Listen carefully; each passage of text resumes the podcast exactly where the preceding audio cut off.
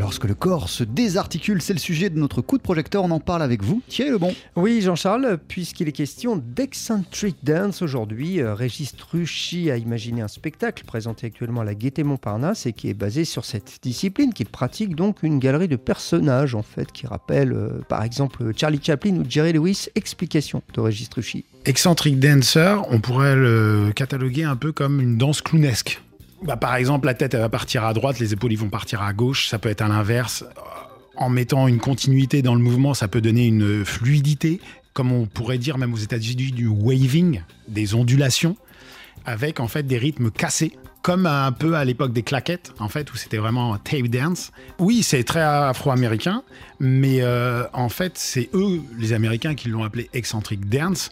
Mais il y avait euh, beaucoup d'influence par rapport à la danse africaine, même les danses russes, hein, les, euh, parce que la danse de caractère russe, à l'intérieur, il y a des, souvent des personnages que j'ai vus qui étaient quand même caractérisés par un, un excentric dancer, quoi. Dans son spectacle, Régis Truchy entraîne le spectateur dans différents univers. Sous la mer, au Far West, ou encore dans la comédie musicale Chicago. Et quand on le voit danser, eh bien on ne peut pas s'empêcher euh, de ne pas penser à des gens célèbres. Josephine Baker, c'était une excentrique danseuse. Il y avait un monsieur aussi que moi j'aime beaucoup, bon, qui est moins connu du grand public, qui s'appelle Ray Bolger.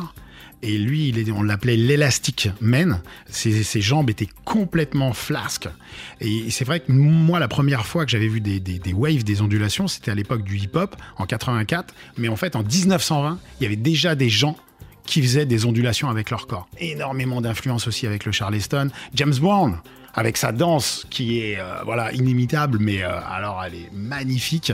Et elle, elle s'est beaucoup euh, inspirée aussi d'Eccentric Dancer. Alors c'est ça qui est marrant justement quand on parle de dessin animé parce que Walt Disney a créé ses personnages de dessin animé grâce à des excentric dancers. L'excentric dance est synonyme de rythme. Et qui dit rythme, Jean-Charles dit swing, qui dit swing dit jazz, et il y en a dans le spectacle. Parce qu'en fait, l'excentric dance, c'est né vers 1920. Enfin, le mot est ressorti pour la première fois vers 1920. Et c'est vrai que le jazz, bon, bah voilà quoi. C'est la même période, même Bob Fosse, euh, euh, qui était un très grand chorégraphe, utilisait beaucoup de ces musiques-là. Et ça, c'est ce qui m'a parlé quand j'étais tout petit, quoi.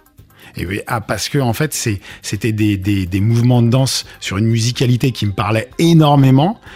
Et ça donnait envie de, de le pratiquer, car les émotions, elles sont tellement fortes qu'elles communiquent avec chacun. Quoi. Beyond the Sea, déjà George Benson, j'ai toujours été fan, un grand fan inconditionnel, et j'ai toujours aimé tout ce qui était crooner, tout ça. Donc euh, voilà, j'ai dit tiens Beyond the Sea version euh, George Benson, pourquoi pas.